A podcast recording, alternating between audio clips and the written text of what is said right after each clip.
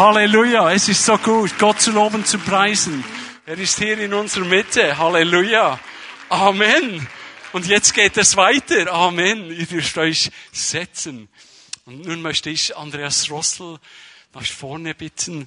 Und er wird zu uns sprechen. Er ist vom AVC und verantwortlich dort die Gemeinden und die Dienste zu besuchen und zu dokumentieren. Und wir werden heute viel sehen. Dinge, die unser Herz ja, oder unsere Gedanken nachdenklich machen. Und äh, Dinge, die wir sehen, denken wir, ist denn das möglich? Aber wisst ihr was? Auch in diesen Ländern ist es möglich, dass Gott äh, Wunder und Zeichen tut. Und das tut er. Und darum wird jetzt Andreas uns dienen und äh, uns äh, ja inspirieren, was alles so geschehen, äh, geschieht in der Mission. Andreas, schön bist du da. Wir freuen uns. Ich möchte noch für dich beten. Ist das gut? Halleluja.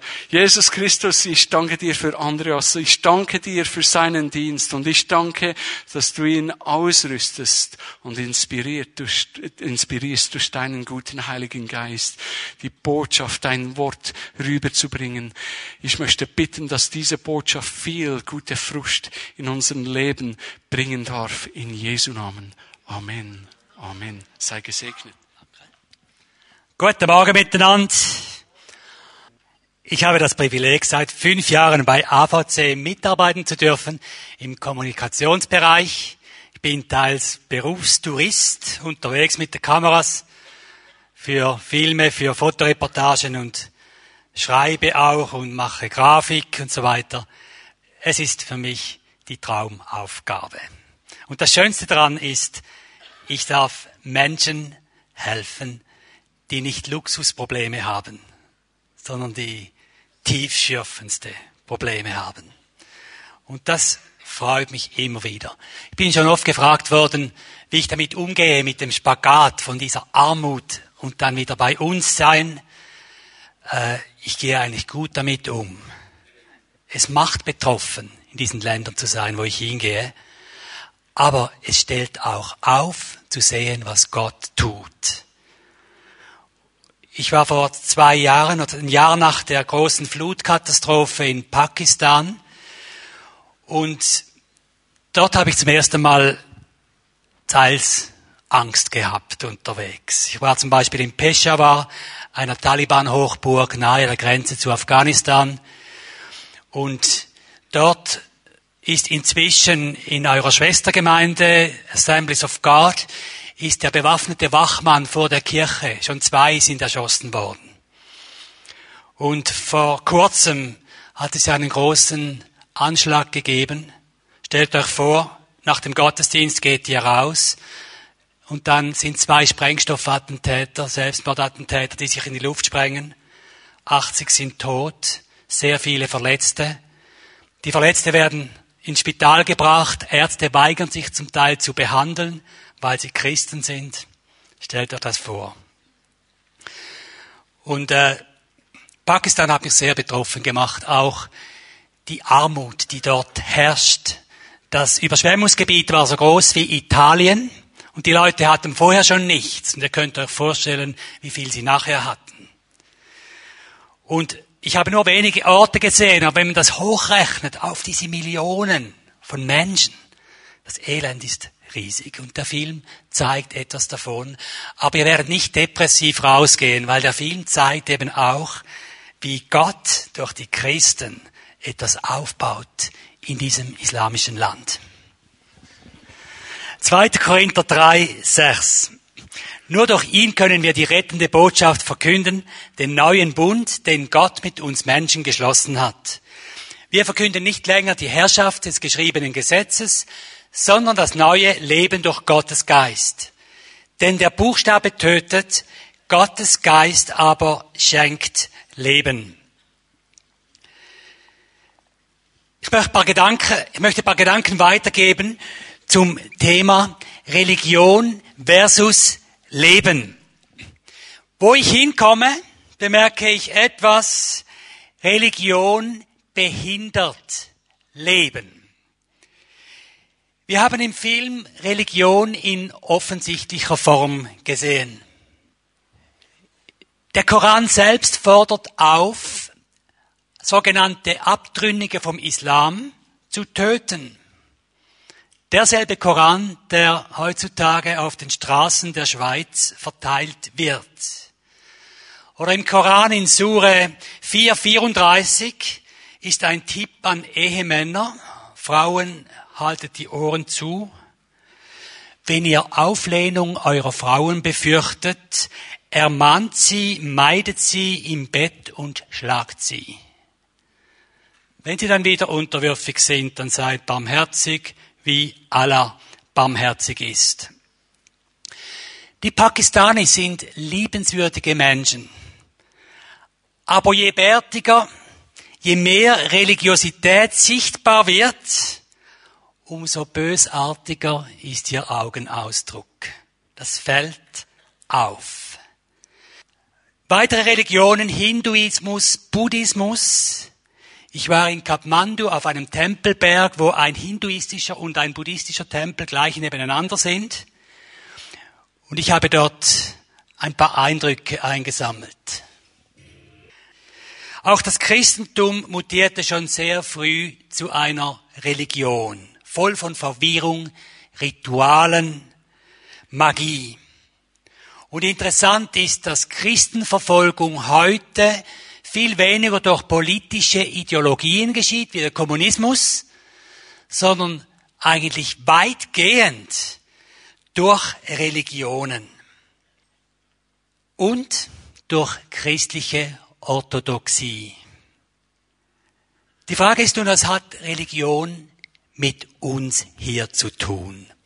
Paulus schreibt den Galatern, macht einen netten Einstieg in den Brief und schon im ersten Kapitel, Vers 6, fährt er auf die Galater los.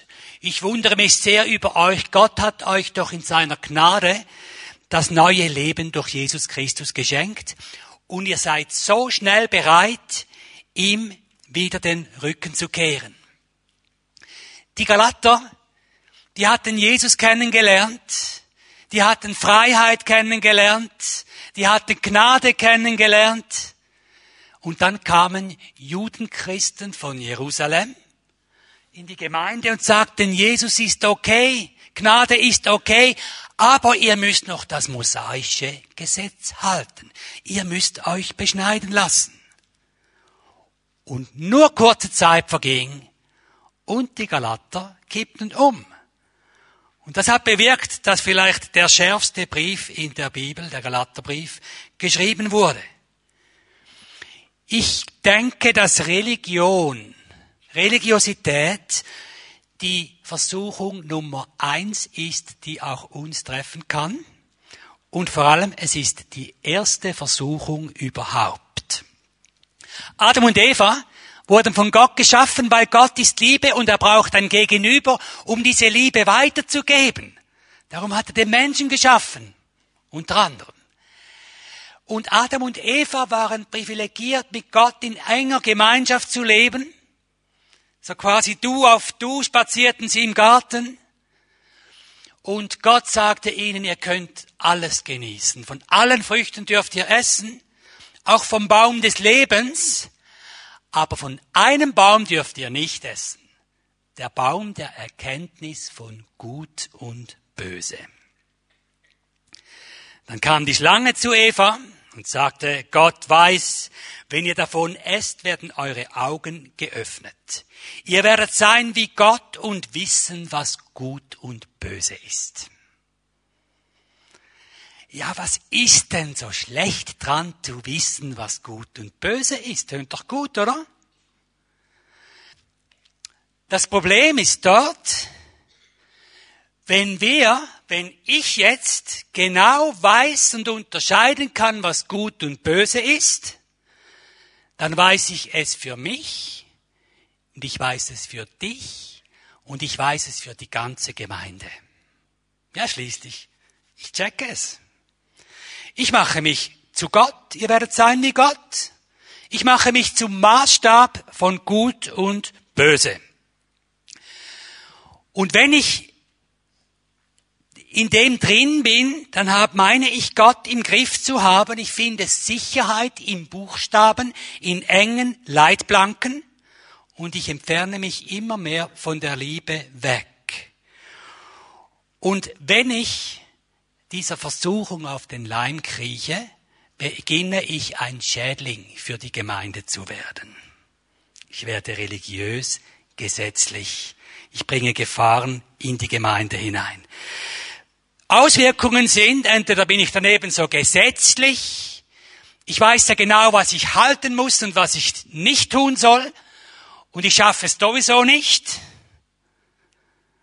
Und dann komme ich in die Selbstzerfleischung hinein, klage mich an vor Gott, denke, Gott kann mich doch nicht annehmen, wie ich bin, ich kann nicht genügen, meinen eigenen Maßstäben.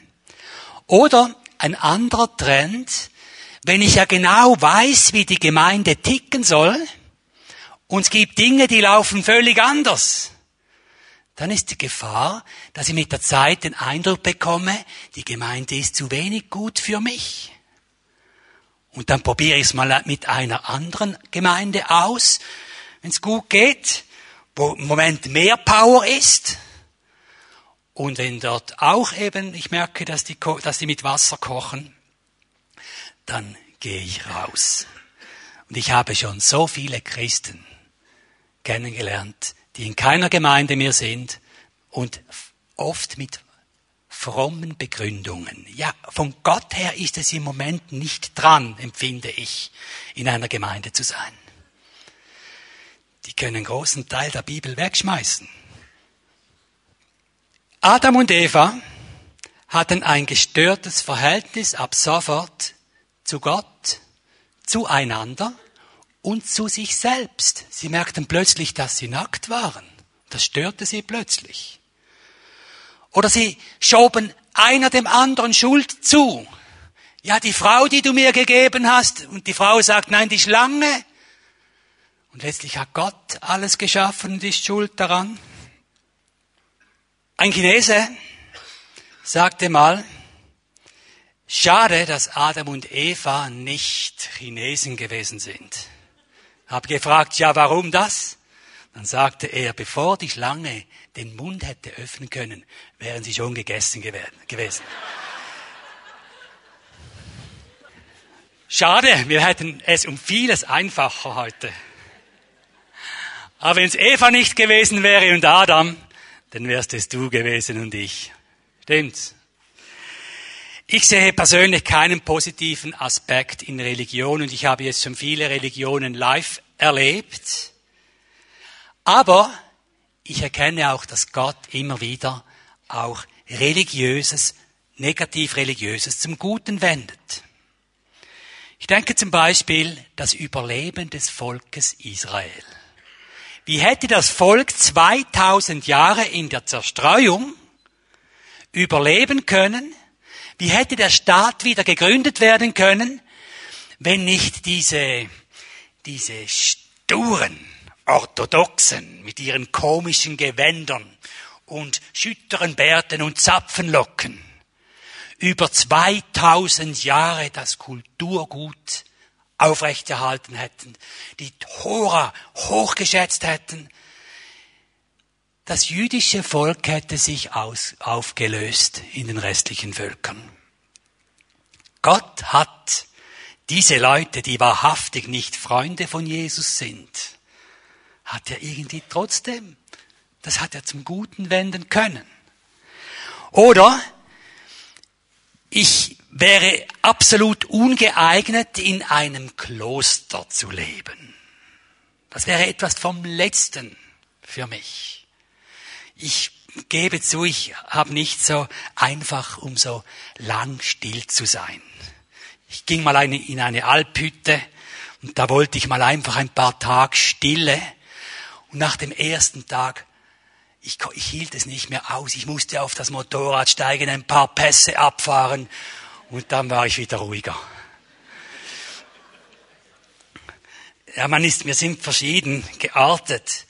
Aber in einem Mönchskloster zu leben, in einer Zelle und Tage, Monate, Jahre, Jahrzehnte lang Bibel abschreiben und immer wieder abschreiben, Buchstabe für Buchstabe, da hätte ich die Nerven nicht. Aber Mönche haben das gemacht und die Bibel ist heute das best überlieferte oder eines der best überlieferten historischen Dokumente überhaupt. Gott brauchte diese Mönche durch Jahrhunderte, Jahrtausende hindurch.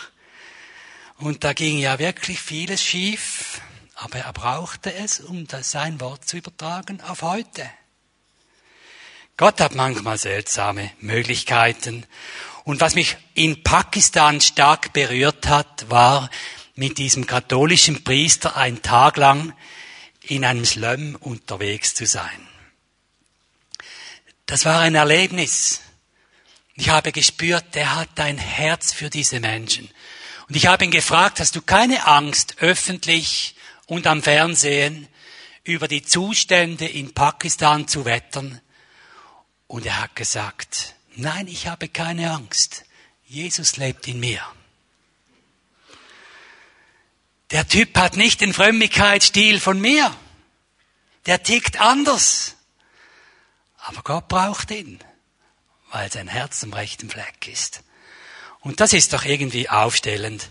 Auch wenn wir gewisse religiöse Ansätze an uns haben, wenn gewisse Äußerlichkeiten uns allzu wichtig sind, Gott sieht das Herz.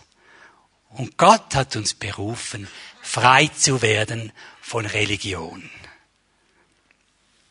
Denn Gottes Geist schafft Leben. Der Buchstabe Religion tötet, Gottes Geist aber schenkt Leben. Was ist der fundamentale Unterschied von jeder Religion zur Botschaft von Jesus? Ein Wort. Liebe. Gott ist Liebe. 1. Johannes 4,16, Gott ist Liebe und wer in dieser Liebe bleibt, der bleibt in Gott und Gott in ihm. Das Programm, das Jesus gebracht hat, ist Liebe. Im Koran gibt's dieses Thema nicht. Da gibt's höchstens so mal barmherzig sein, aber auch aus Pflichterfüllung heraus. Aber das ganze Evangelium basiert auf Gott und Gott ist Liebe. Das Fundament ist Liebe. Wir schaffen es nicht mit Religion, mit unserem Gutmenschentum. Wir sehen auch viel Gutmenschentum in der Schweizer Politik. Aber ich bin nicht so überzeugt, ob das wirklich gut herauskommt. Für Religiosität brauchen wir Gott nicht. Wir erarbeiten ja selbst unser Vorankommen, obwohl wir es nicht schaffen. Aber im Bereich Liebe stoßen wir an Grenzen und dort sind wir abhängig, dass Jesus in uns Freisetzungen schafft. Jesus kam, er starb als Ausdruck von Gottes Liebe zu uns. Und Jesus hat uns ist gekommen, um uns zurückzuführen, nicht in eine juristische Beziehung mit Gott, sondern in eine familiäre Beziehung mit Gott. Und viele Christen leben manchmal so einen konstanten Anklage. Ich habe schon wieder versagt und ja, liebt mich Gott noch wirklich? Wir hatten, als ich aufwuchs, hatten wir so fromme Theorien. Ja, wenn ich jetzt eine Sünde begangen habe und dann kommt Jesus und ich habe es noch nicht vergeben bekommen, ja, bin ich dann gerettet? Das ist Wahnsinn. Wenn man sich vorstellt, wie Eltern mit ihren Kindern umgehen, und wir sind ja allesamt unperfekt, oder? Wie viel mehr, wenn wir mal Kind von Gott sind. Er liebt uns einfach durch alles hindurch. Das ist etwas ganz Großartiges, Einmaliges in der Botschaft von Jesus. Freiheit vom Buchstaben. Liebe drückt sich unter anderem aus in Ausgewogenheit. Wir sind ja als Gemeinde, sind wir eine wild zusammengewürfelte Schar. Ich nehme an, das geht euch nicht anders. Ihr seid nicht alle gleich gepolt, oder? Sonst hätte der Pastor etwas falsch gemacht. Es ist doch das Großartige in der Gemeinde, dass wir eine Institution sind, wo alle Platz haben. Die verschiedensten Typen, Mann, Frau, Choleriker, Phlegmatiker, Sanguiniker und wie all diese Typen noch heißen, alle haben Platz hier. Und Gott hat das so gewollt. Und seht ihr, wenn wir jetzt so als verschiedene Typen mit Jesus in Berührung kommen, geschieht etwas mit uns. Sagen wir, Mann und Frau sind ja schon unheimlich verschieden, oder? Merkt ihr alle? Oder dann Choleriker, Sanguiniker. Oder zum Beispiel der, der Bauchtyp, der aus dem Bauch heraus lebt und entscheidet und fühlt. Und dann gibt's den Kopftypen. Bei dem ist eher der Kopf so im Zentrum. Und wir Christen sind dann in Gefahr, wenn einer als Kopftyp funktioniert, dann ist er noch nicht ganz okay. Ich habe das halt erlebt als Pastor, besonders in dieser Welle von Aufbruch mit Toronto und was da alles war.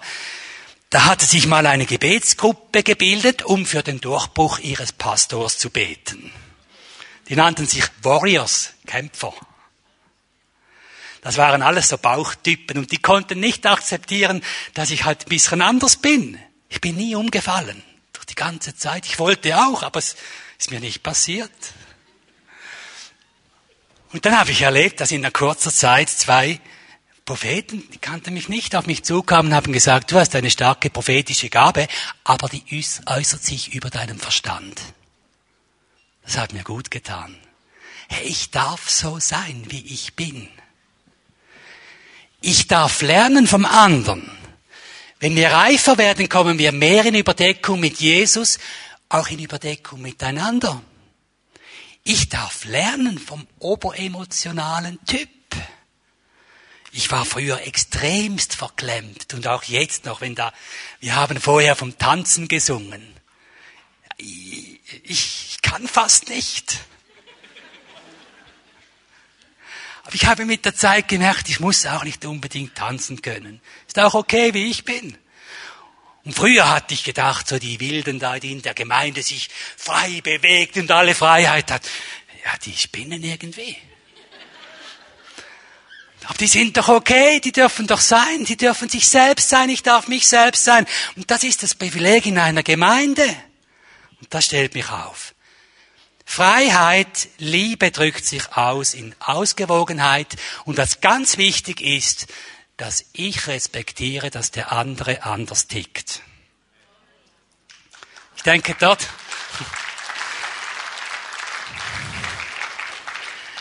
Man nennt das so Kontrastharmonie. Und das ist Gemeinde, die in der Welt überzeugt, etwas weiteres. Liebe drückt sich aus in Ordnung. Im Reich Gottes herrscht Ordnung, aber ohne Schema. Wenn wir die Bibel durchforsten, die Evangelien, merken wir, Jesus hatte Ordnung in seinem Leben, aber absolut kein Schema. Einmal kam ein Blinder zu ihm, Jesus spuckte auf den Boden, knetete einen Brei schmierte ihm das Zeug auf die Augen und der Blinde war gesund.